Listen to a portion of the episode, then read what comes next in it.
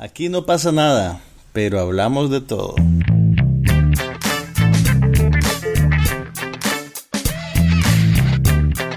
Un podcast sobre cine, TV, tecnología y todo lo demás.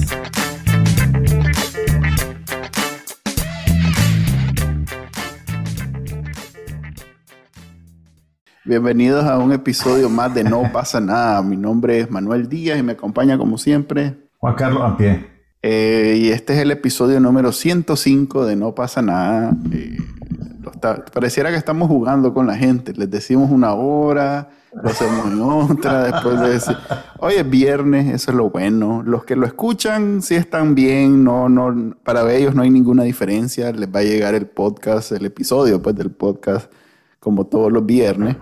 Pero hay uno que otro que tal vez se había hecho la idea que lo iba a escuchar en vivo o lo iba a ver en vivo y nosotros le estamos haciendo la vida un poquito difícil. Eh, ¿Se, te, ha quejado alguien todavía? No, porque pues son tres, cuatro más que tampoco Entonces estás siendo optimista. pues digamos que... alguien, mi semana está arruinada, movieron la hora, no, no pues, pasa nada. No, trato, no, no, llego a ese punto, pero sí, si yo fuera un mae que sí quisiera verlo en vivo, definitivamente estaría. Estos más están jugando, ¿no? son serios, pues. ¿no? Y a esa persona que organiza su vida alrededor de escuchar este podcast, gracias. ok. Empecemos pues, ¿qué viste? ¿Qué has hecho? ¿Qué, ¿Cómo, cómo te trata la vida? Vi un montón de cosas. Empecemos tal vez por la que más te va a interesar. Acerca un poquito el micrófono que está tan largo. Empecemos por la que más te va a interesar, que probablemente no lo has visto todavía. Ajá. Eh, el programa nuevo de Jon Stewart, el creador. Ya lo vi, ya lo vi. ah, ya lo viste. Ahorita lo acabo a verlo. Sí, ahorita me la acabo. para que no te, para que no te asariara. Sí, para que no. Yo sabía que vos venías con la mala intención de hacerme quedar mal con, con el maje que yo considero la persona más influyente en, en, mi vida, digámosle que artística. En tu vida cómica. Sí. Entonces, dale, ahora sí, te puedes expresar. Entonces le dijiste a las niñas, hoy no hay almuerzo. Vaya a comer con Play. Vaya a ver con Play. Bueno, como vos sos la autoridad, decime qué te pareció el programa. El programa se llama The Problem with Jon Stewart y se empezó a transmitir. Hay un juego de palabra ahí, hay un juego. Y es bonito el comienzo, de hecho. Y, y también está disponible en formato de podcast, aparentemente. Pero bueno, ¿qué te pareció? Pues tiene más que ver con la vida de Jon Stewart actualmente. Pues, a, ver, Jon Stewart dejó de ser un, no sé cómo llamarle, eh, quizás eh, uno de los cómicos o, uno de los artistas más importantes de la cadena Comedy Central a ser un activista retirado de la televisión, pero activista de causas sociales. Eh, que muy exitosamente, muy exitosamente este, digamos que las, eh, ¿cuál es la palabra para cuando vas al, Congreso a, impulsar algo? Lobby. Mira, yo te diría que es más activismo porque el lobismo creo que tiene una connotación económica, pero no, puedo estar equivocado. no, lobby es, cuando, lobby es cuando vos vas y, y tratas de convencer a los que hacen las leyes que hagan una ley de tal manera, correcto, a los legisladores, para que hagan una, ley de, que, beneficie a determinado grupo. Entonces el MAGE, aprovechando toda su fama, o sea, eh, a ver, Jon Stewart no es cualquier trompudo. El MAGE logró no sé cuántos años seguidos ganar el, Emmy de, la televisión, del, del, de los programas de noche de televisión. De, a ver, los programas de noche de plática, los talk shows, los talk shows de, la noche. Nocturno.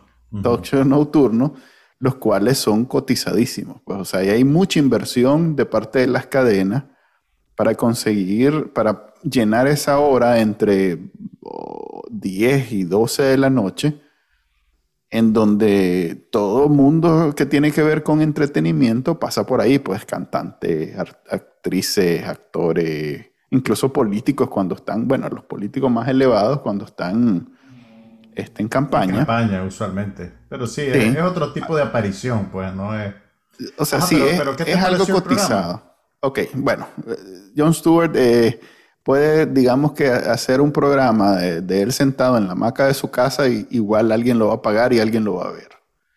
Entonces creo que algo de eso hay en esto. Pues él, tiene, está mostrando una cara más de activismo, menos entretenimiento. De hecho, en una entrevista dijo que si, si, si van a ver el programa queriéndose reír, ahí me disculpan, pero va a dar menos risa.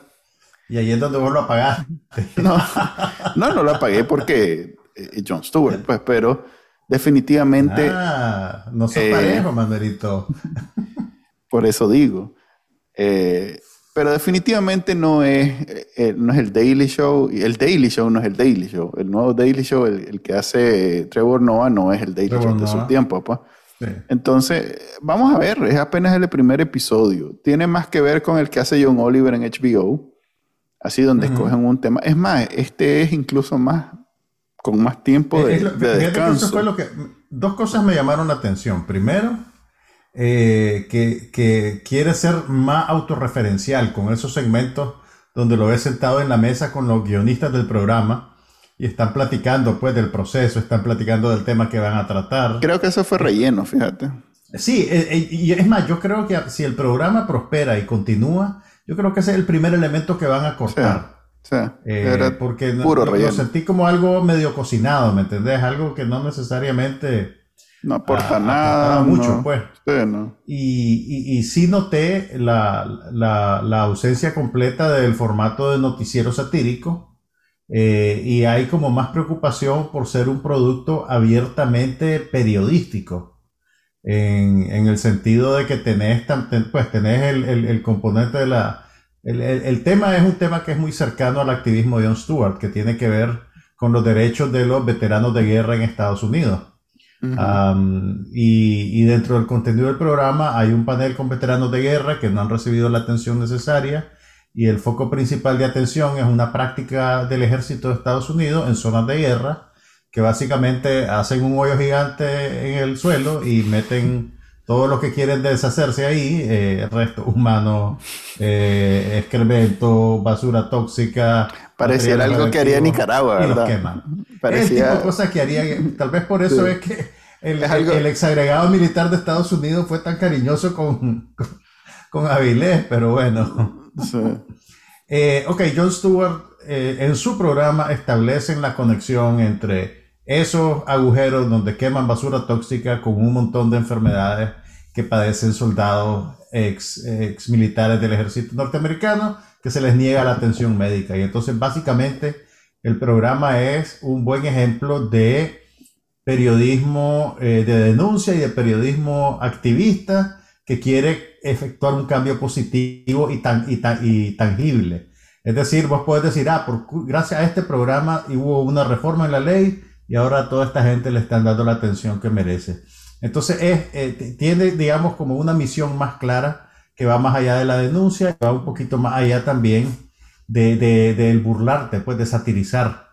¿Qué, es eh, lo que... Eh, que es el, es el nicho que encontró John Oliver con mucho éxito al comienzo, en las primeras tres, cuatro temporadas, donde podía hacer cambios reales. Ahora es más payasada que otra cosa, creo que la pandemia lo neutralizó completamente. Eh, de no verlo, fíjate. Imagínate, eso te dice todo, pues no, no, ya no, pues ya no, ya no tiene una influencia tan grande como la tenía cuando empezó. Y a ver si Jon Stewart logra tener esa influencia ahora que es Jon Stewart de nuevo. Mira, yo, yo te diría que el, bueno, tiene un par de problemas. El primer problema es el canal de salida que tiene. Eh, yo no, o sea, Apple TV Plus no es, no es Netflix. Empecemos por ahí. No, pues, no es Netflix. Ni siquiera es HP, pues no es nada, pues realmente. No es Hulu, no es Amazon Prime, no es Peacock. Eh, lo vimos como tres más. Precisamente yo lo estaba esperando y no, no tenía manera de saber que ya estaba. Exactamente, porque no, no, no, está en el radar de la gente. Pues es una cosa muy, muy de boutique.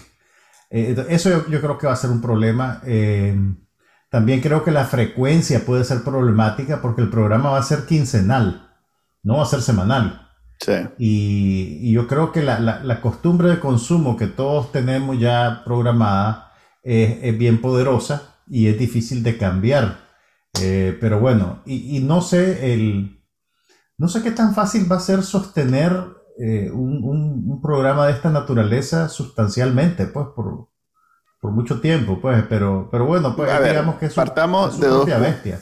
Partamos que, Apple tiene todo el dinero del mundo y que le puede dar todo lo que él quiera.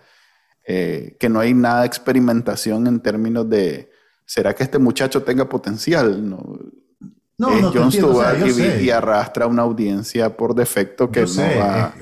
Entonces es como, creo... es como el programa de, entrevistas de David Letterman que tiene Netflix, pues, ¿me entendés? Sí, que le vale, que le vale sorbete a David Letterman. A ver, a Netflix si lo ven lo 10 o lo ven le 20. Gusta, pues. y, a Netflix porque le gusta decir que tiene algo con David Letterman. Entonces, digamos que es como cuando vos te dicen, si tuvieras un millón de dólares, ¿qué harías? Ese es el equivalente, pues.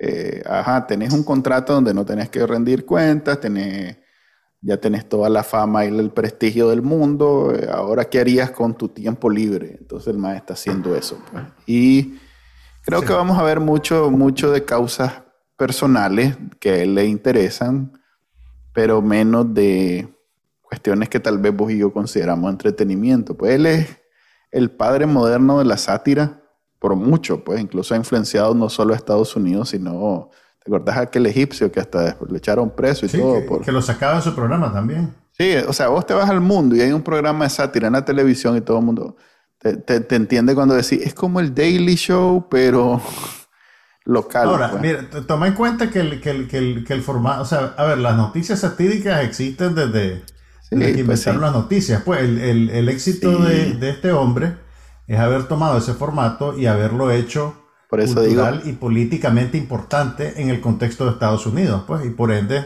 llamas la atención de todo el mundo cuando eso pasa, pues. por eso digo, es, el padre de la sátira moderna y tiene un mérito que no tienen los demás. A ver, siempre generalmente en, las cuestiones de sátira, eh, vos priorizás, que él, que él decía que sí lo hacía, pero eh, la verdad es que no. Él decía, vos priorizás cuando haces sátira, sobre todo un canal de comedia, en un contexto de comedia como es el Comedy Central o como podría ser el, el Saturday Night Live con su Weekend Updates, vos priorizás lo que da risa sobre lo que importa. Pues, o sea, no es como que esta es la noticia más importante y a huevo tenés que sacar un chiste de aquí. Bueno, vos tenés tu última mirada y, no es como que tenés que hablar de ciertas noticias, sino que vos priorizás de dónde tenés un chiste. Este mae no, este mae tenía una agenda. Entonces, este maestro lograba crear a partir de cuestiones importantes este, eh, piezas de comedia que, no, no, se, no se notaba que, estaba, que, era como forzado que la estaba haciendo comedia por, por querer transmitir un mensaje sobre un tema importante. Entonces, eh, pocas veces yo vi que se, se le cayó el zapote y hay programas que eran completamente superfluos del Daily Show, pero la mayoría de los programas eran trascendentales. Eso pasa también por la frecuencia, pues si tenés que hacer un programa semanal 50 semanas del año, pues vas a tener cosas flojas, vas a tener cosas que no funcionan tan bien. No, ese más hacía, ¿cuál? Un programa semanal. Por eso te digo, 50, 50 al año. Es más, ah, yo me acuerdo que, que, que, ¿Era diario o era semanal? Era día, daily, show. Era diario, correcto. Él me decía el chiste que... en el nombre. Sí, el nombre. Él me decía el chiste que porque cada dos, tres semanas, cada dos semanas creo que se, se perdían un día en la semana los más. Entonces sí, el, el, chiste que el único daily era el nombre, que en realidad el programa siempre se, pues no lo daban. y, y y, era porque no fregué. Si te imaginas sacar esa monstruosidad, pues que son 20 minutos, eh, pero son 20 minutos al lado. Pero ahora, eh, bueno, también me parece que es un producto un poquito más enrarecido, o no sé si siempre fue esa mezcla de, cultura popular y de cultura un poquito más elevada. Él lo sacó. ¿Viste, el chiste, de Ken Burns? Sí, no creo que ese es por tener algo bien original. ¿no? Sí, él siempre tuvo. De hecho, sí, y ahí sus entrevistas generalmente eran artistas y cosas. ¿no? no, yo sé, pero lo que te quiero decir, por ejemplo, para, para reírte con ese segmento que hicieron de Ken Burns, tenés que saber quién es Ken Burns y tenés que saber eh. quién es, eh, quién es eh, Gorbachev y tenés que saber quién es el, el director de cine Werner Herzog y haber visto películas de Herzog y decir, ah, ok yo mismo no le entendí porque, de esos tres, eh, Herzog yo no sé quién es, entonces no le entendí el chiste. ¿Qué puedo decir? Bueno, vamos a hacer otro programa donde yo te voy a introducir al mágico mundo de Werner Herzog. ok, prefiero ver la primera línea del Wikipedia para entender. gracias, gracias Manuel, eso es lo que me hace ser tu amigo. ok, bueno, vimos los dos, el Daily Show, no sé si lo estamos recomendando o no lo estamos recomendando, la verdad. Este, Fíjate que no sé, no sé, tal vez es culturalmente, va a ser culturalmente, es difícil emitir un juicio habiendo visto solo un episodio, pues, pero ah. creo que va a estar demasiado apegado tal vez a la, a la, a, la, cultura de Estados Unidos como para ser tan accesible como era el Daily Show, pero bueno. Ok. Vamos a ver cómo evoluciona. Hablemos de otra cosa, pues. Em, Mira, vi una serie, vi una serie. Eh, fíjate que estoy completamente en blanco si ya la había, mencionado la vez pasada, ¿no? Pero bueno, ok, sí, terminé de ver Resident Alien, eh, la de sci-fi. Este, muy bonita, muy bonita. La recomiendo. ¿Se mantiene tu recomendación? Se mantiene mi recomendación, terminó bien. Em, y empecé a ver el fenómeno cultural que es Squid Game en, Netflix. ¿No has visto nada de ah, Squid Game? Ok, la vi, vi, el primer capítulo precisamente ah, porque vi que había bastante, eh, que tenía bastante tracción, bastante todo el mundo estaba hablando de eso y dice, ok, vamos a ver de qué se trata. Y casualmente lo vi anoche antes de dormirme, que creo que no es una buena hora para ver ese programa, pero... Sí, ah, porque si solo, viste, si solo viste uno, quedaste... A ver, es un... Además, pues, eh, eh, es una serie... Intencionalmente perturbador, pero bueno, ¿qué te pareció? A mí me pareció que es bien eh, como formulaico. Formulaico. No sé si en español podemos usar esa palabra, pero ajá. O sea, como que hicieron la suma, pues vamos a introducir esto de suspenso, esto de misterio, esto de, de mm, drama, eh, humor, y entonces vamos a tener un, este producto. Y, y, como es muy original, y pues no todos estamos familiarizados con el estilo coreano de hacer películas y series, creo que el, el, el efecto innovador le ha ayudado a, y la buena idea, pues una buena premisa, es muy parecida a la premisa de Purge que hablamos la vez pasada. Este, eh, entonces, ha logrado eh, enganchar y como este, este tipo de, de, de, trama donde ya sabes que tiene tantas, o sea, que, que ahí te dicen desde el comienzo, hay seis juegos, entonces si te gusta el primero, entonces vos te quedas con, con el ganchito de querer ver los otros cinco. Entonces, este, mientras no relevé, relevé, revelé este, por dónde van, siempre va a haber cierto interés, aunque vos cuando la estés disfrutando, entre comillas, estés notando pues que la actuación no es muy buena, que esta situación no está muy entretenida y que más bien te aburre o sea, cuando el, arco el arco completo es lo suficientemente intrigante, vos comenzás a perdonar muchas cosas de la, del, momento, pues de, cuando lo estás viendo. ¿Cuántos capítulos viste? Llevo, hmm, llevo, a ver, cuatro llevo, cuatro y medio, me dormí en el quinto. Llevas casi la mitad entonces. Sí, llevo casi la mitad, llevo, a ver, tres juegos creo eh, sí, llevo tres juegos. Y, bueno, y quiero ver los seis. lo, comencé a ver con, mi esposa y a mi esposa le gustó, lo cual es bien extraño. Ella no me acostumbra a ver. Pero como te digo, ahí es donde aprecio que los mages este, se saben la fórmula, pues. Saben que si hacemos esto, esto y esto, la gente va a quedar intrigada. Claro, mira, yo creo que tiene realmente tienen lo mejor de los dos mundos porque es una serie dramática, pero funciona como un programa de, competencia, funciona casi como un reality, pues, porque querés, en efecto, querés saber cuáles son los juegos y quién sobrevive y eso. Ajá, eso es lo que quería decir cuando decía ese morbo de querer saber eso. lo, explota, lo explota muy bien los deportes y los reality shows pues, de concurso. Es un poquito también como, como el cine desastre, ¿te acordás? Infierno en la Torre y esas cosas que Tenías un reparto de 20 estrellas reconocibles y veías la película para ver quién sobrevivía y quién se moría de qué manera, en alguna manera, de alguna forma. Mira, la premisa, eh, más que The Purge, yo te tiraría más al pasado. Hay una película vieja que se llama El juego más peligroso que tenía que ver con, con cazadores que cazaban seres humanos y pero con la que conecto más este programa es una película japonesa del año 2000 que se llama Battle Royale. Ah, famosa. yo no, sé si te la recomendé o si la vimos juntos.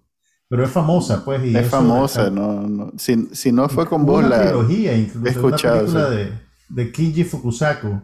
Y para los que no la han visto, pues la premisa es que eh, Japón tiene un problema de rebeldía juvenil y para tratar de aliviarlo, hacen un sorteo todos los años entre las escuelas y hay una sección de una escuela que es elegida para que todos los estudiantes se lo lleven a una isla desierta, eh, les ponen una bomba en el cuello y tienen que matarse entre ellos durante un fin de semana y el que sobrevive sale sale el premio es que queda con vida y los demás pues, obviamente se matan entre ellos. Y si todos se ponen de acuerdo para no matarse, las bombas se activan y la gente se muere. Entonces, como pueden ver, la premisa en, concepto y en ejecución era súper violenta en esa película y es súper violenta en, esta serie. y esa combinación eh, pues, e, es un poco chocante por diseño, pues porque tenés toda la estética de, esa estética como eh, hasta infantil de, los sets donde tienen las competencias que contrasta con la brutalidad del, juego propiamente dicho y la manera gráfica en que te muestran los efectos de la violencia. Ah, yo solo vi el primer capítulo, pero entonces no te puedo hablar mucho de la progresión de la serie. Pero sí, creo, que, sí creo que están aprovechando también eh, la popularidad que tuvo la, la película ay, Parásito. ¿Te acuerdas la película coreana que ganó el Oscar a Mejor Película hace un par de años? Sí. Eh, Parásito, yo, pues aparte de que también es una producción coreana, si te fijas, puedo ver elementos, reflejan esa pobreza coreana que nadie conoce. Exactamente, que tienen que ver con, la, con los, problemas de, de, clase, mm. eh, de clase social, de movilidad económica y de ansiedad ante, ante la incapacidad de la gente por, por tener el nivel de vida que quisieran tener en este contexto de un país tan desarrollado como Corea del Sur. Entonces, eh, que de alguna manera esa ansiedad económica se vive en todo el mundo, pues en países pobres y en países ricos. Entonces creo que mucha gente conecta con esos temas y si le sumas ese barniz de entretenimiento que viene construido dentro del concepto de la serie, el, el gancho del concurso, y, el humor, pues, que también la serie de alguna manera lo tiene, eh, yo creo que hace, hace un producto irresistible, pero como que lo hicieron en un laboratorio, pues.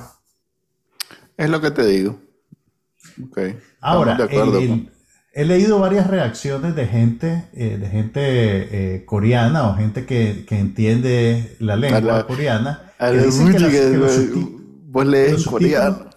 No, yo no, pero he leído. No, pues, pero te va a Corea a buscar a ver qué dicen los coreanos. No, no, no, en, redes me han salido cosas, pues en Twitter.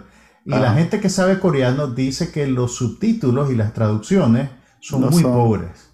Ajá. Que, que, le yo por eso lo veo. Yo por eso lo, veo. en coreano original. Yo lo veo en coreano original. Ando... Me cuesta un poco porque lo mío es el Corea del Norte, el coreano del norte, entonces el coreano del sur me, cuesta.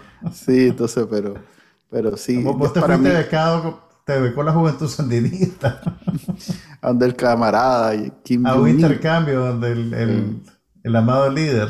Yo fui el que le llevó aquel cocodrilo que tiene guardado en su. Ajá.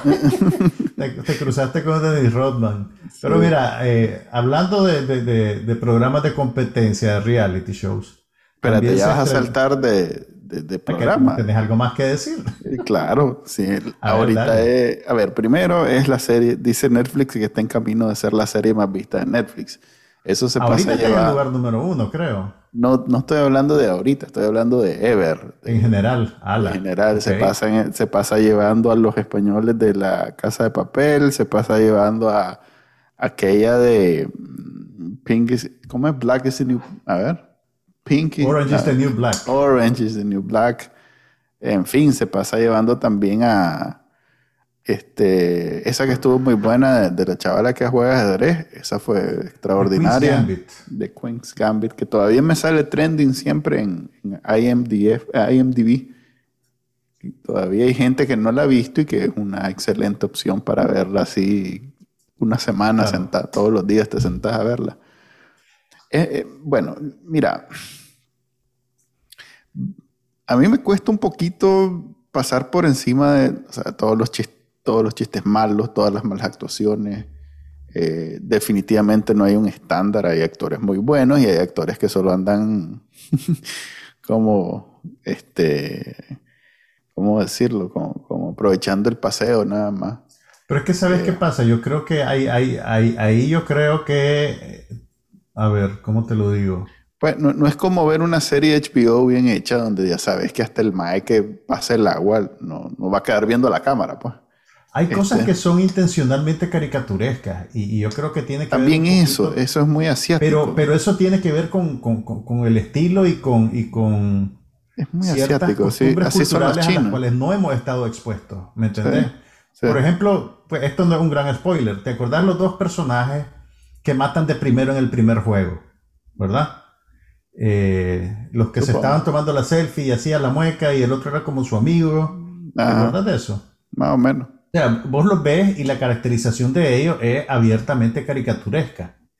Y, no es porque, porque tuvieron un problema a la hora de dar el tono o porque son mal actores. Simplemente ese es el tono que la serie les da a esos personajes y contrastan con el tono más naturalista de los protagonistas y de, y de otros, ¿me entiendes? Sea, es una cosa casi que de estilo y es lo que pasa es que es un estilo al que no hemos estado tan expuestos porque no consumimos porque mucha televisión popular coreana.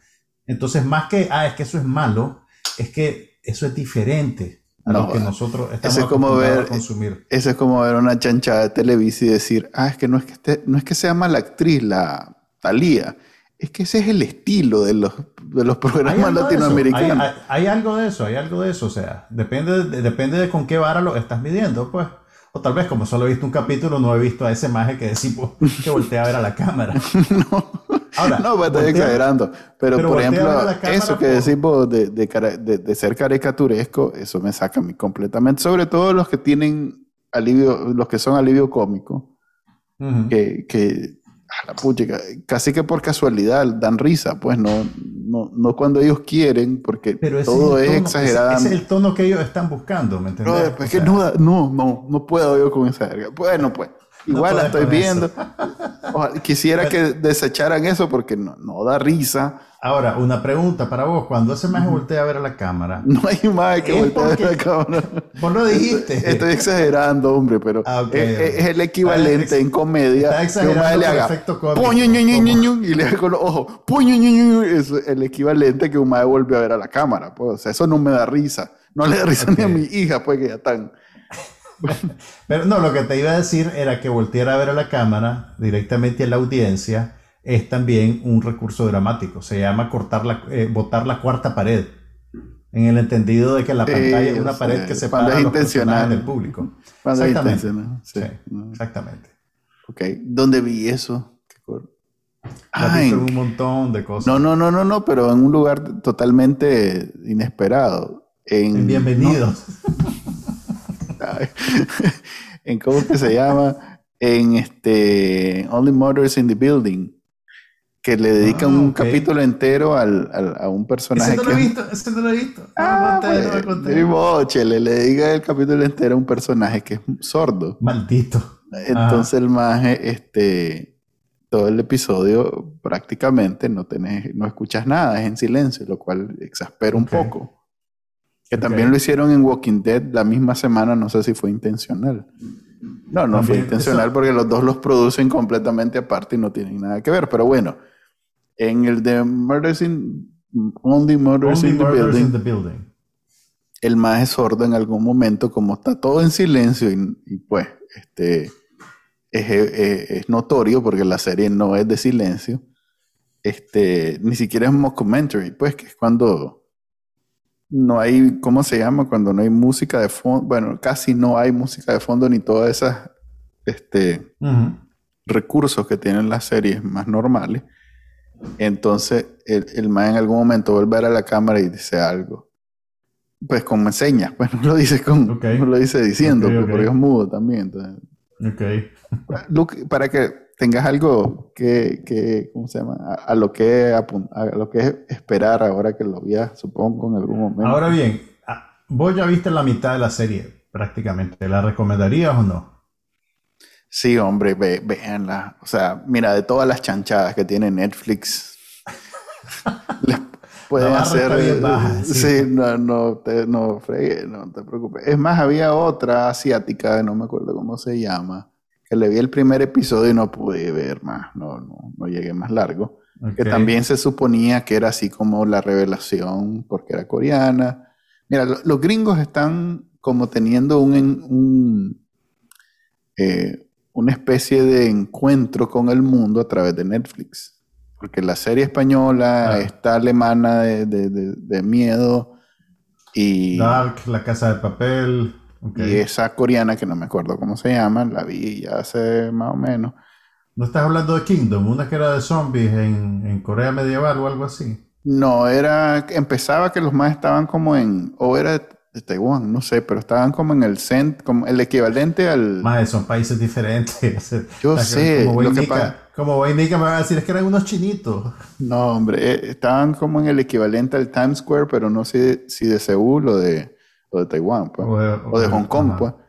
Entonces, eh, los mages empiezan y de pronto desaparece todo el mundo.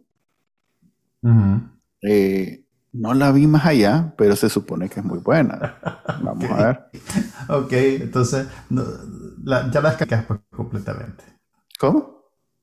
Pero mira, o sea, sí, es interesante, creo yo, que Netflix, o sea, obviamente Netflix necesita contenido y además de sus producciones propias, está buscando en, en, las industrias más desarrolladas, pues, pues tener series danesas, tener series coreanas ahora. Y algunas las compra y solo las distribuye, pero algunas está financiando. Creo que esta es producción de Netflix, ¿verdad? Sí, es producción. Es que no se sabe, los maes son bien bandidos.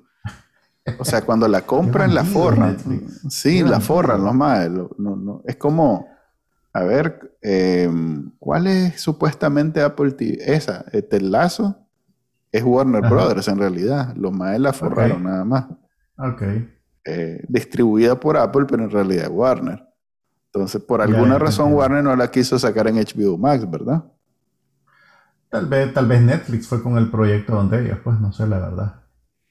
Ok, pero hablando de las chanchadas de Netflix, terminé, terminé de ver The Haunting of Bly Manor y quiero confesarte que desde hace mucho tiempo no veía una serie en la que me daban ganas de tirarle zapatos a la pantalla. Eh, o sea, lo, eso es bueno o es malo.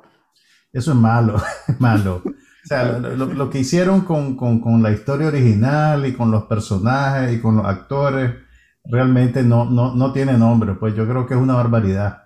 Pero pues quería ser disciplinado y completar el ciclo para prepararme para ver la siguiente producción de Mike Flanagan que se estrenó eh, creo que ayer casualmente y que es una nueva serie de horror que se llama Midnight Mass, Misa de Medianoche. Loki, ¿por qué ves tanto horror? No, no sé, es una etapa. Pero mira, el, el además de eso, o sea, no es, hasta, en Hollywood lo ven como menos, no, no, sé, no conozco a nadie que respete el horror. Yo sí lo respeto, pero bueno. a ver, y para más referencia, esta serie se está disputando con el, juego del calamar el primer y el segundo lugar en Netflix. Depende de la hora del día. Una está de primero o la otra está de primero. Eh, pero bueno, vi el primer capítulo y, o sea, desde el primer capítulo ves que es un producto superior al, a The Haunting of Blind Manor. Eh, mira, es... Eh, se inscribe en la tradición de esas historias de horror que se desarrollan en un pueblecito. En un poquito, ¿te acordás la serie de Salem Slot? La hora del vampiro. No, no ve. El, Los Hijos del Maíz, que también era de Stephen King. Pueblo Embrujado. Loco, horror. No, sé cómo explicarte que me estás hablando de Sábado Gigante, pues todavía Sábado Gigante lo veía. Vos veías Sábado Gigante. Yo veía Sábado Gigante porque tenía me sentía conectado con la televisión y dos canales. No, no, ya después lo veía porque me sentía conectado como un solo continente latinoamericano, pero eso es otra cosa, dale. Pero eso es otra historia. Pero, bueno, mira, la, serie eh, está, está, está muy bien producida eh, y, y, funciona, funciona muy bien. Pues yo creo que la, la dinámica de que tenés un grupo de personajes en una locación aislada, eh, donde están pasando cosas que pueden ser sobrenaturales, eh, está, está, muy bien, está muy bien hecha. Em, los actores son muy buenos. Em, ahí, ay, se me fue el nombre del actor, pero sale un actor que, hace, que ha hecho más comedias que otra cosa realmente, y, es un poco raro verlo en este contexto. Eh, y además, pues la, la trama mezcla religiosidad con, con temas de culpa personal. El, el, el protagonista putativo es un hombre que mata a una muchacha durante un accidente y él está borracho, se va cinco años a la cárcel y cuando regresa se tiene que ir a vivir con su familia y su familia vive en una islita, eh, creo que del noreste de Estados Unidos, que es básicamente una de esas comunidades rurales que están agonizando, pues que ya casi nadie vive ahí, creo que son apenas 127 pobladores, entonces y empiezan a pasar cosas, digamos. Pero la serie tiene muy buenos valores de producción. Ah, y, te digo, me dejó lo suficientemente intrigado para seguirla viendo. Son siete capítulos, así que no es un compromiso muy grande. De verdad vos no ves nada de horror. Nada, nada, nada. Nada, si ahorita Walking Dead anda en una racha que según ellos dan miedo y más bien lo adelanto, no fregué. Pero es que entonces, sí, entonces no tenés ninguna afinidad con el género. Mira, yo, soy tan receptivo al género que hasta vi una película de horror amarillista italiana de los años 70 que se, que se llama el... Ay, ¿cómo se llama? Loco, puedes ver todas las Viernes 13, todas las Elm Street, todas esas... Esa ya la vi, esa ya la vi, ah. pero, pero esta, esta es una cosa mucho más curiosa, pues, porque es una peli se llama The Night Train Murders una película dirigida por Aldo Lado en 1975. Pero estas películas amarillistas que, en inglés le llaman exploitation, ah, o sea, son, son, hay algunas pues, que, son, que tienen realmente cosas muy eh, eh, estéticamente interesantes, pero que están mezcladas con, unas cuestiones bien perversas. Que es el caso probablemente de estas películas, pero vos las ve, uno las ve porque porque es interesante, digamos, e, e, entender cómo encajan en, la historia del medio. Eh, lo ves como fenómeno, lo ves como, como por sus ciertos valores estéticos que pueda tener, al mismo tiempo que, que, entendés pues, qué es lo que las películas pretenden y qué están haciendo. Pero, pero es interesante y, y, si seguimos hablando de... Ah, bueno, ¿querés que pasemos a película o terminamos televisión? Terminemos tele porque ahorita más que he visto un montón, que sí he visto, porque Evil de CBS, ahora se llama Paramount, creo, está muy buena, te la recomiendo. ¿Todavía está la segunda temporada corriendo? Sí, todavía está. Eh, Evil no califica como horror, yo no la he visto todavía. No, fíjate que tiene elementos y, me imagino que más de alguien le va a dar miedo. Pero eh, es como son los Kings y si esos más tienen como ocho agendas al mismo tiempo siempre. Este, el, el, verdadero eh, la verdadera columna vertebral de la serie es la religión. Y es un enfoque completamente más allá, pues, o sea, es, en algunos momentos vos sentís que los más están a favor, en algún momento sentís que los más están vulgareando el asunto, es súper sofisticado y, y, bueno, y no deja de ser entretenida porque es episódica, entonces siempre en los episodios hay, digamos, un... o sea, cada, cada, episodio es una historia contenida en sí misma. En sí misma y, todos se unen en algún momento y, por ejemplo, esta temporada toda, hay un arco que empieza con el primer episodio y supongo que va a terminar con el último, pero mientras eso sucede, vos vas agarrando elementos de un capítulo de otro y vas como uniendo piezas para el misterio final y, cada episodio pues tiene un, un, final satisfactorio porque pues empieza, hay un, hay un ¿cómo se llama? hay un, ¿cómo se llama? Exorcismo, algoritmo, iba a decir, un exorcismo. Y entonces ya pues termina el episodio después que le, exorcizan a, tal cual. Y, y, y, te va con... y ese es ese episodio, pero a la vez hay elementos que se van juntando para los demás y excelente. Pero mira, si te, interesa, si te interesa temáticamente eso, puede ser que te guste el Midnight Mass. Por lo que pude ver en el primer capítulo, pues. Mm, me, suena que es un, es un remake de aquella em, española de, de, Netflix también. No, de HBO más bien. Que no, no es de HBO, pero HBO la sacó. Aquella que vi que era de, de 13, 30 monedas, algo así. De... Mm, ok, ok, una de, de, Alex de la Iglesia que me dijiste. Ajá, correcto. No, me suena que por ahí no va. Te sabría decir. El, el, hasta donde yo vi en los créditos esta es una producción original, con un guion original escrito por Mike Flanagan. No, había ninguna referencia que fuera un remake.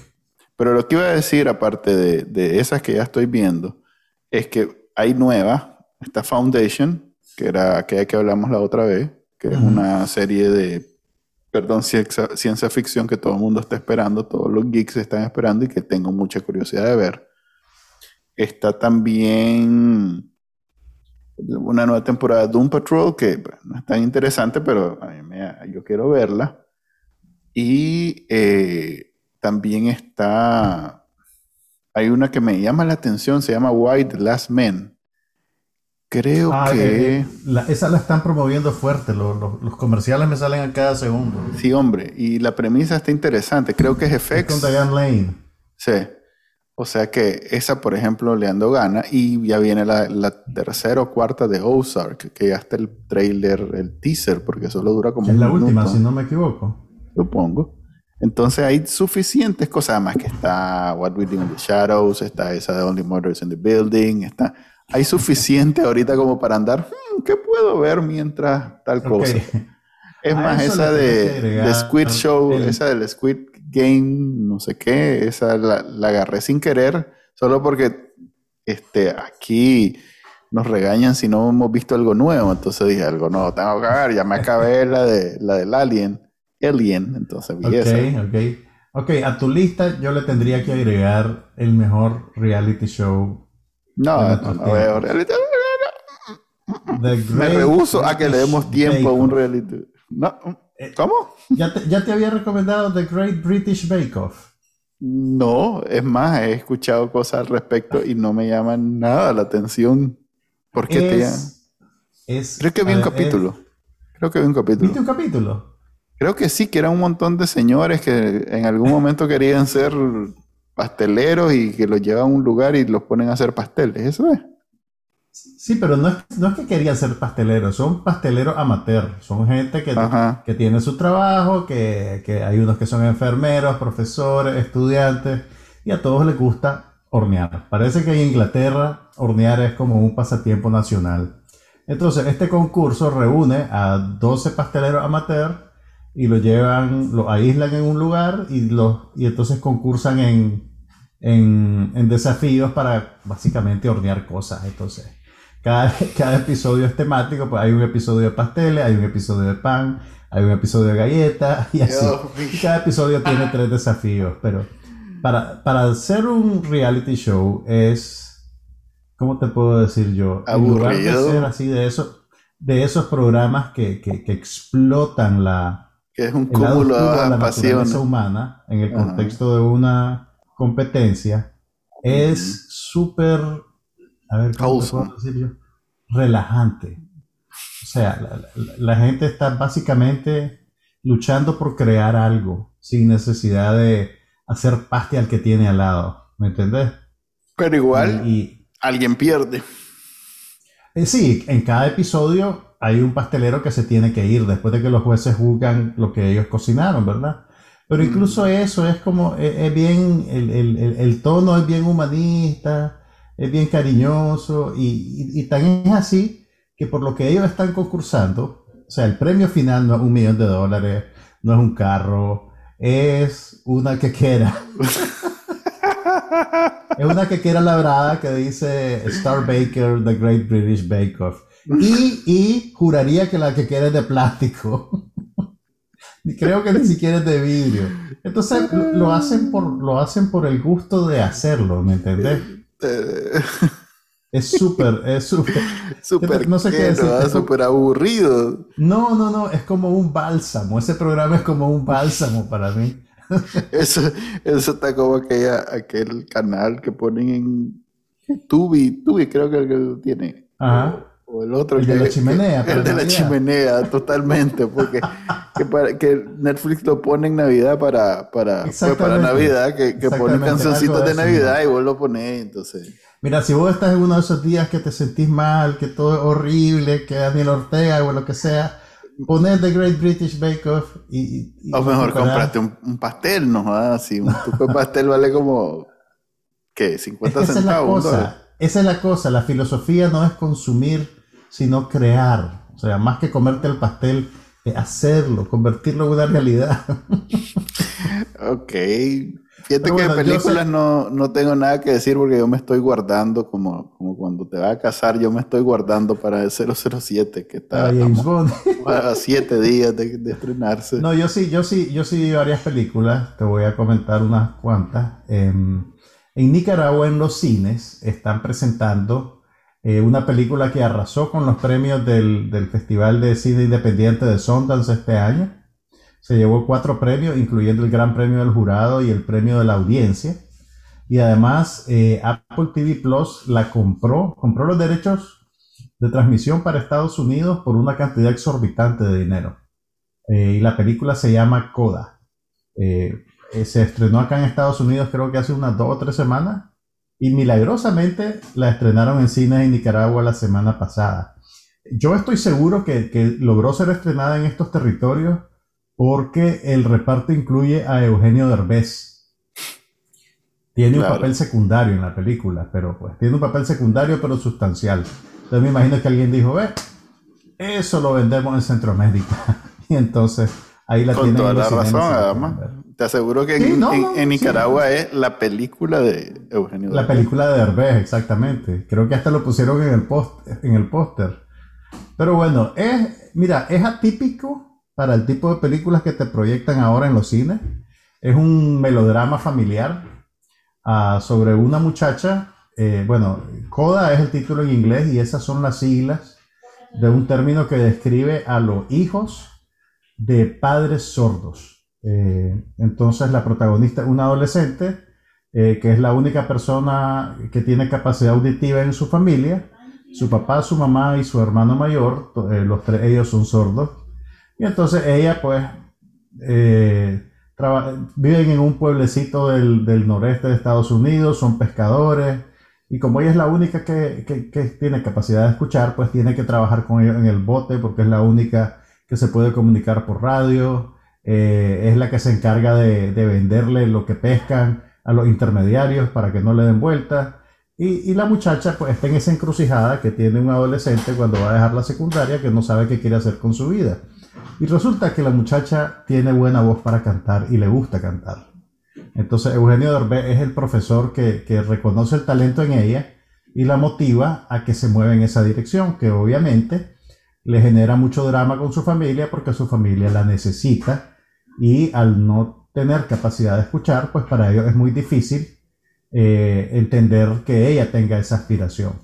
Entonces la película es una de esas películas bonitas, o sea, el, yo creo que en, algún nivel es como el, tipo de película que suele ganar en Sundance. Es una película bonita, es dramática, pero te hace sentir bien, tiene algo de comedia, tiene algo de lágrimas y, y te retrata pues una comunidad que rara vez la ves en el cine comercial. Entonces hay, gente que es más cínica que yo que decía pues que eso era típico Sundance, no sé qué. Pero la como en, tiene su... en Tropic Thunder que, que decía los más, you never go full retard. ok. no, no, ahora no te acordás del Tropic ¿Cómo es que se llama? Simple Jack. Pero te confieso que nunca la vi. ¿No viste Tropic Thunder? No te creo. y es ahora que vos me vas a decir que es la mejor película cómica de todos los tiempos. No, no, loco, pero es súper. es la mejor película que ha hecho en la historia. Eh, a ver, de la carrera de Tom Cruise, esa es su mejor película. Sin eh, duda. Magnolia. No, sin duda. Vela. of July. Vela. Vela. Vela. Pero bueno, pero bueno. Vela. Y vas a ver. es más, te, invito a irla a ver ahorita. Fíjate que yo he tratado de verla varias veces. No, en serio, cortemos. ¿A qué hora, ¿a qué hora aterrizas pues para que veamos? A ver, mira. Eh, no, pues te invito de que andas, ¿no? Que te invito a que vayamos. anda, a ver, cómo la ves. sí. A ver, mira. Pero mira, volviendo. He tratado de ver un, un par de veces. No, como decir que no has visto Tropic Thunder y querés que lo deje pasar como que no es nada. Mira, lo he, tratado de ver. Es como esas películas. Más vos no has visto es como ver, de los hermanos Marx y yo no te ando vulgareando. A ver, es como, es como ver sexto sentido, tratar de capturar la magia de la primera vez que viste sexto sentido viéndolo una segunda vez y no es lo mismo. Por eso te digo, vos que, vos que tenés ese, eh, ese eh, esa, bendición que no has visto nunca, Tropic Thunder, anda vela. Sobre todo porque es una serie de tropes de la actuación en donde Robert Downey Jr. y Tom Cruise es el, es el, es el magnum opus, pues no, no. anda vela, anda vela, en serio, anda vela, anda vela. Pero mira, para, cerrar el capítulo de Coda, a ver, la película tiene algo a su una cosa a su favor y una cosa en contra.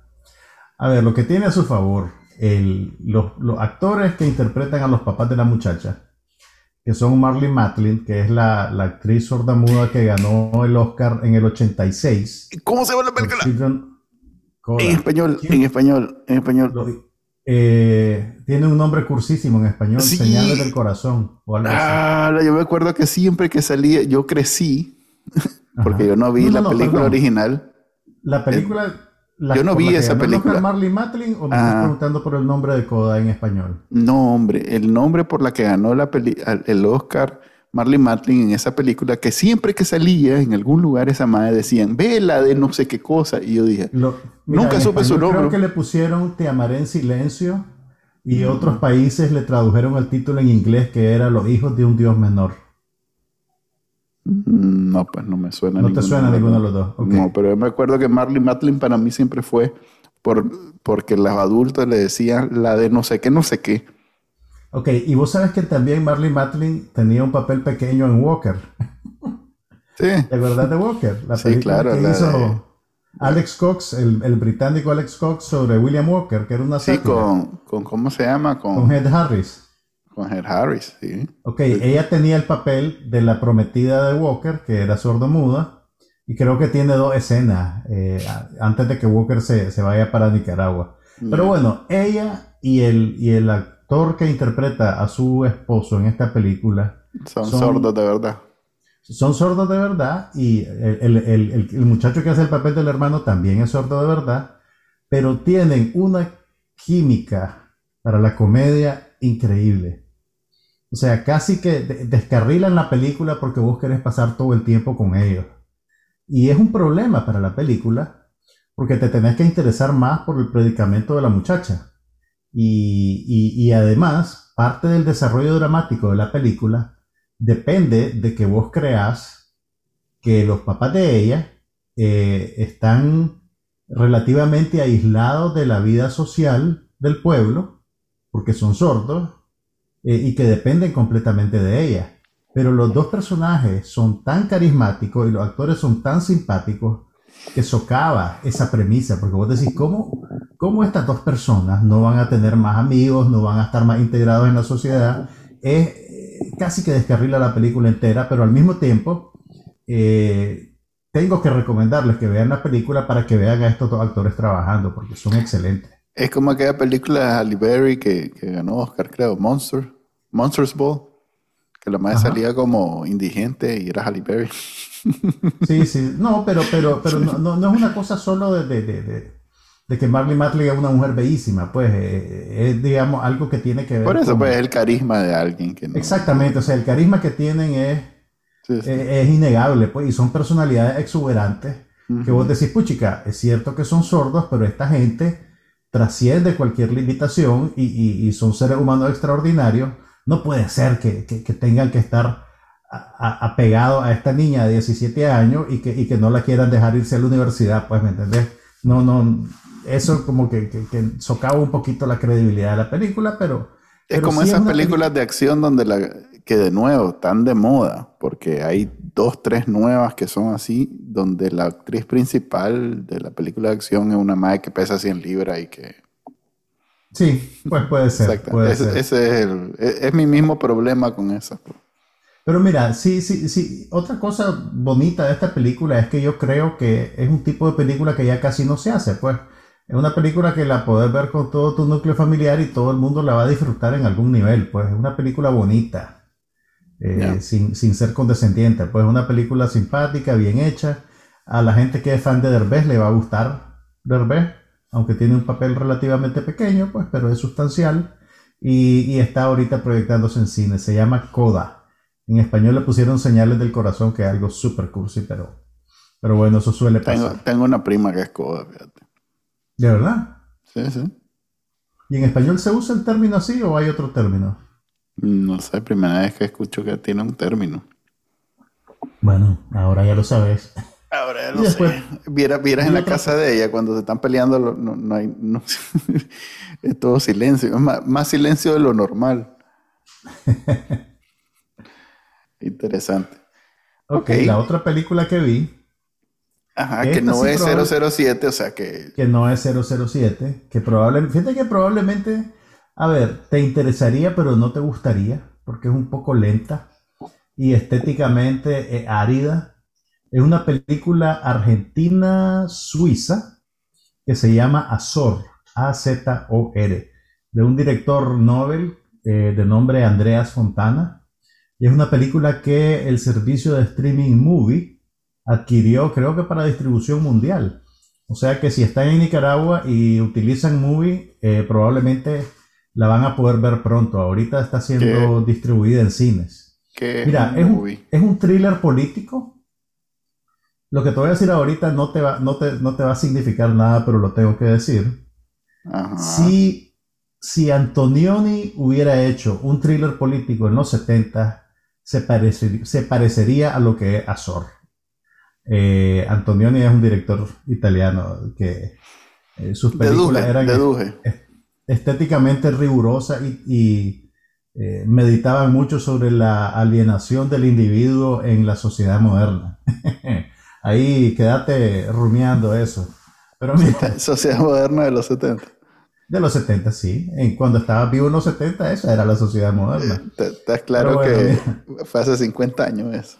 Exactamente, vieras que la modernidad es más vieja de lo que vos crees. Pero mira, la, trama de Azor es, interesante. Eh, el, el, protagonista es un banquero suizo, un banquero de, banca privada, o sea, no es banco comercial de franquicia, es banquero VIP, cuyo socio que, vive en Argentina o que maneja, digamos, a los clientes argentinos, eh, desaparece. Y toma en cuenta que estamos a finales de los años 70, durante la dictadura militar. Entonces, el, el, Perón. El, socio, no, después de Perón. Eh, ya se murió Perón, ya asumió la esposa y los militares derrocaron a Isabel Perón y tomaron el poder. Ya están full desapareciendo gente y haciendo barbaridades. Pero entonces el, banquero suizo viaja. Me cuesta, me cuesta mucho imaginarme esa situación a mí. Sí, ¿verdad? Pero vieras que tiene unos ecos con nuestra realidad bien interesantes. Mira, el banquero viaja a Argentina con su esposa para, por así decirlo, tratar de apagar el fuego. Pues necesita reunirse con sus principales clientes y darles la confianza, pues, de que aunque este maje desapareció, que, que están seguros manteniendo su dinero en el banco de él. Y los clientes con los que él se encuentra son obviamente pues son todos de la, de la, son todos gente pudiente, gente de la clase alta, e incluso pues hay, hay unos sacerdotes y unos militares. Entonces el hombre a través de sus reuniones con todas estas personas, eh, te van, la, película tiene como, como dos vías sobre las que va caminando. Por un lado, tenés al banquero, el protagonista, que vive a la sombra del socio y, y constantemente él está recibiendo feedback negativo que le hacen creer o que le dicen, francamente, su esposa se lo dice en algún momento, que él es un cobarde y que el otro maje era un maje aventado, era un maje simpático, era un maje que tenía el negocio a, full. Nunca sabes exactamente qué le pasó al banquero. no sabes si lo desaparecieron por cuestiones políticas, no sabes si le hizo una letra a algún militar, eh, te dicen que se regresó a Europa, pero no es muy conclusivo, entonces realmente nunca sabes exactamente qué le pasa, hasta el final pues puedes sacar alguna deducción. Entonces el, la línea narrativa que tiene que ver con cómo el banquero se ve a sí mismo, y la otra línea narrativa tiene que ver con el contexto político y lo que está pasando en Argentina. Y entre la gente que, con la que el hombre habla, pues por ejemplo, hay un, hay un ranchero eh, cuya hija fue desaparecida. La hija se había metido en política y estaba en contra de la junta militar y la desaparecieron. Como sabemos que, pasó en, Argentina bastante en esa época. Después tenés a un cura que es como intermediario con los militares y que es una figura siniestra y que de remate lo, lo, lo, se reúne con él en un club de los militares que se llama la Plaza del Círculo de la Arma. No sé si existe realmente, pues, pero en, en el contexto de la película te lo pintan como un, un club súper exclusivo. Y el cura es un cura que, que, parece gárgola. Fíjate que el, el, actor hasta se parece a Ozzy Osbourne. Pero a Ozzy Osbourne ahorita. Y, y, y, y, que la con el pobre Ozzy, no sea maldito. no, porque físicamente se parece, pues. Lo Pero no es una gárgola el mae, ¿no? ¿Sí? Un señor pues adulto. no, eh, me, me, me, querés descarrilar de mi cuento. Pero el, el a ver, entonces... es que el cuento, si, si, la película es un poquito menos aburrida que el cuento, loco. No, tal vez le doy una oportunidad. Perdóname, esa fue la película que vi, maje. y es bien interesante. Me acuerdo aquella vez que hiciste un comentario sobre una película donde la mitad de la película, o más de la película, era una madre caminando por las calles de una ciudad. Las ciudades de Silvia. Gran película. No, eh, ahí fue. Que obviamente no estaba hecha para vos. ok, pero mi punto es Dale. A ver, el, el, el, esta película tiene, digamos, los elementos de un thriller. Eh, eh, y, como te digo, hay, hay cosas que, te, das cuenta, pues, que la receta que nos están tirando ahorita, realmente. Ya me dieron ganas de verla. Por la premisa, ya me dieron ganas de verla, porque es política y. Y, entonces, a medida que la película avanza, pues, vas entendiendo más cosas del contexto y, este, y vas viendo cómo el banquero empieza a acoplarse a lo que está pasando. Y, gran medida el suspenso de la película viene de, de tratar de prever eh, cómo va a reaccionar este hombre a la hora de realmente enfrentarse al horror de lo que está pasando alrededor de él. En Argentina. Y exactamente. Y, ahora bien, la película está concentrada en la realidad inmediata que él habita. Entonces él está solo en las casas elegantes, en las recepciones, en los clubes. Realmente, más allá de la entrada de la película, donde tenés a un par de militares requisando a unos muchachos en la calle y el carro de él en un retén, vos no ves nada de la violencia al momento. Vos estás en la burbuja de la gente privilegiada. Y aún así, esa burbuja ya estás reventada, porque tenés el caso de la muchacha desaparecida y además tenés, hay un diálogo con una, con una viuda adinerada que la mujer le dice, eh, eh, creo que a la esposa del banquero en algún momento, y ahora ya nos están persiguiendo a nosotros también. Eh, pero no te elabora más sobre eso. Entonces, todo ese, ese, ese, ambiente, digamos, esa, esa, esa, esa sensación de asedio es, bien reconocible eh, para nosotros en este contexto particular. Y, el, y, la, y, la, cuota de suspenso que la película tiene, pues viene de, de, de, ver qué, qué, va a hacer el banquero, cómo va a reaccionar. Pues, en ese sentido es casi que una película eh, de suspenso moral más que, más que suspenso sensacional, por así decirlo y, termina, termina un poquito, o sea, no, no, te, no hay grandes declaraciones, no hay grandes manifestaciones, pero sí te deja, eh, te deja claro pues dónde está parado este hombre y, sin decirte expresamente qué pasó con el banquero desaparecido, eh, te queda claro también el, que él está en el extremo distinto a, a su colega, pues. Y es una película bien interesante, pero sí, formalmente puede ser muy demandante, en el sentido de que el, el, ritmo es, es, una película lenta y además visualmente el director está casi que casado con planos medios. Entonces eh, hay, hay, algunos planos abiertos, hay algunos movimientos de cámara interesantes, pero no es una película que quiera estar manufacturando sensación a través de recursos audiovisuales. Pues básicamente es un poco claustrofóbica. O sea que el, guion es, lo más importante y lo que más... No, no, no, no, porque esas decisiones creativas te transmiten un sentido de claustrofobia que debe ser el mismo que están sintiendo los personajes en ese contexto. ¿Me entendés?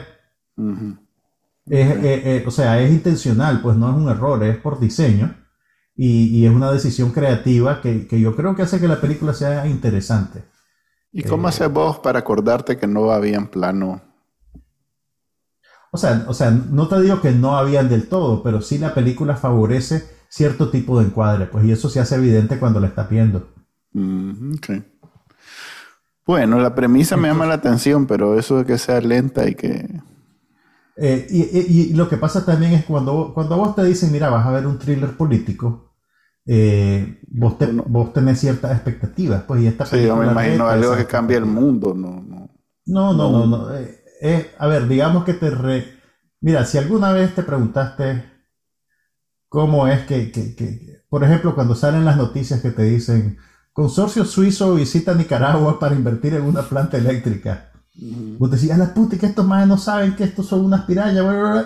Esta película te, te, te, explica cómo es que eso es posible. ¿Me entiendes? Okay. Eh, eh, incluso, pues en la película hay una parte en que unos banqueros suizos están queriendo invertir en una planta eléctrica. Pero bueno, o sea, te, digo esto porque si, te vas a ver el trailer de la película en línea, obviamente el trailer es, digamos, como te, transmite un sentido de urgencia que en la película es más apagado, pues una película más contemplativa que... Sí, bueno, los trailers no lo hacen el mismo Mike que hace la película, eso siempre hay, es bueno tenerlo en cuenta porque el, el Mike que hace el trailer es otro trailer para, El trailer es para hacerte comprar la entrada, a veces son más bien, ofuscan lo que realmente es la película o ocultan su verdadera naturaleza. Pero bueno, la película se llama Azor, A-Z-O-R. El director es Andrea Fontana y está disponible, eventualmente va a estar disponible en Movie o por otras vías. Ok, eh, hasta ahí llegamos. Se nos fue la hora. Se nos fue la hora con, ah, la madre, Te tengo que contar de la película. Vi un musical guardala, de 1953. Guardala, guardala, guardala. Pero bueno, de eso hablamos. ¿De, ¿de cuánto? ¿De 1900 cuánto? ¿Cómo 1953. ¿Cómo puedes ver algo en 3D del 1953? Porque lo programaron en el cine, en, una, en un ciclo de clásicos.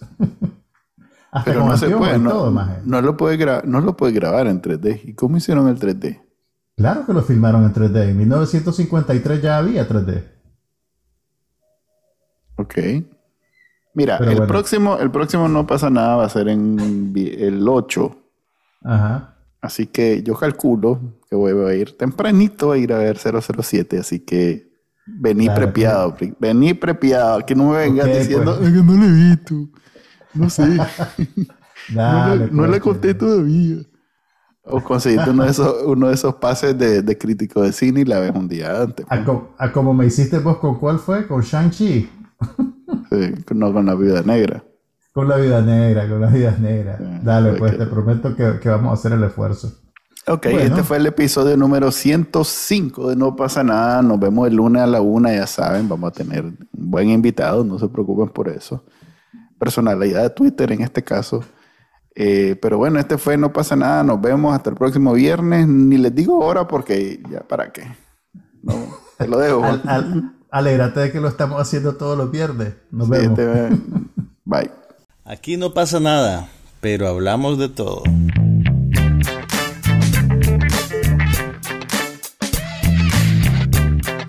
Un podcast sobre cine, TV, tecnología y todo lo demás.